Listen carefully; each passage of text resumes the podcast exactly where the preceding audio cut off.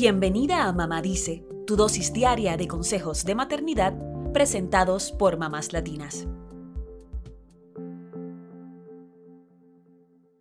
Durante el embarazo son muchos los pensamientos intrusivos que se nos vienen a la mente y uno de ellos puede ser, ¿qué tan probable es que muera durante el parto? Tranquila, no eres la única que lo ha pensado. Y el propósito de este episodio es encontrar respuestas a este tema y promover que las embarazadas busquen el cuidado prenatal y posparto adecuado. Comencemos con los datos. En los últimos años, la tasa de mortalidad materna en Estados Unidos ha ido en aumento. Sin embargo, la mayoría de las muertes podrían prevenirse.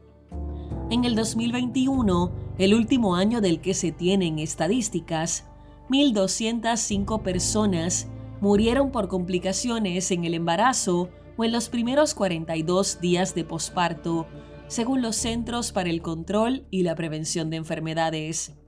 Esto es un aumento del 40% respecto al 2020 y ubica la tasa de mortalidad materna en el país en 32.9 muertes por cada 100.000 nacimientos vivos.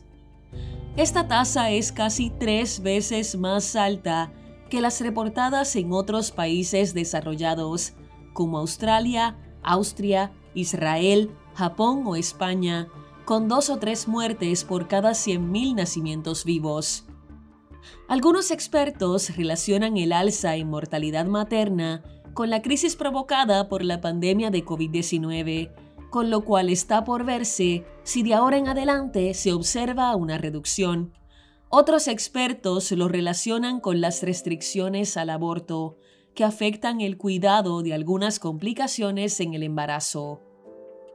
Otra cosa que es realmente preocupante es que la mortalidad materna es mucho más alta entre las mujeres negras en comparación con el resto de grupos étnicos. Alcanza las 69.9 muertes por cada 100.000 nacimientos vivos, lo cual es 2.6 veces más alta que en mujeres blancas. Además, la tasa de mortalidad materna es más alta a medida que la edad de la madre aumenta con un mayor riesgo para personas de 40 años o más. Otros factores de riesgo se relacionan con la región en la que te encuentres, aspectos socioeconómicos e historial médico. Hablemos de las razones principales de muerte materna.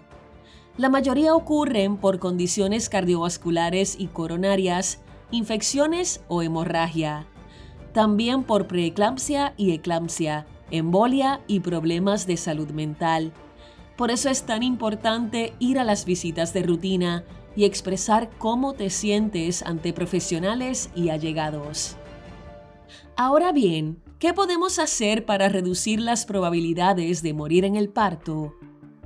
Lo principal es acudir a las visitas médicas prenatales, ya que en ellas se pueden diagnosticar problemas tempranamente y buscar posibles soluciones.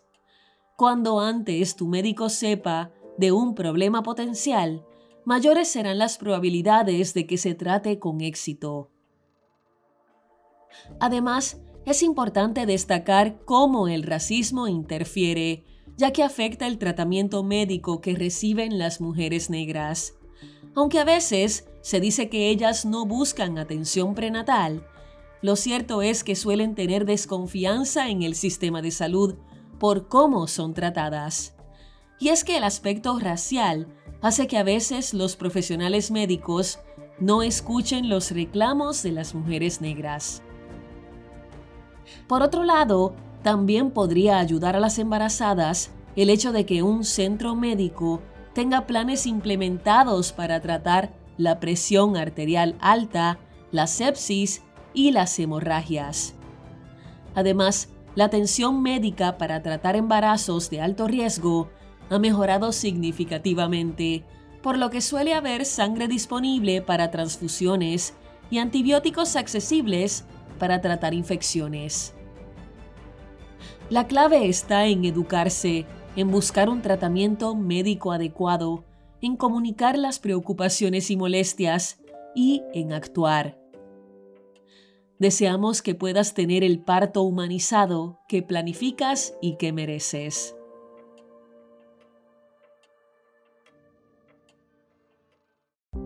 Eso es todo por hoy. Acompáñanos el lunes con más consejitos aquí en Mamá Dice y síguenos en mamáslatinas.com, Mamás Latinas en Instagram y Facebook y Mamás Latinas USA en Twitter.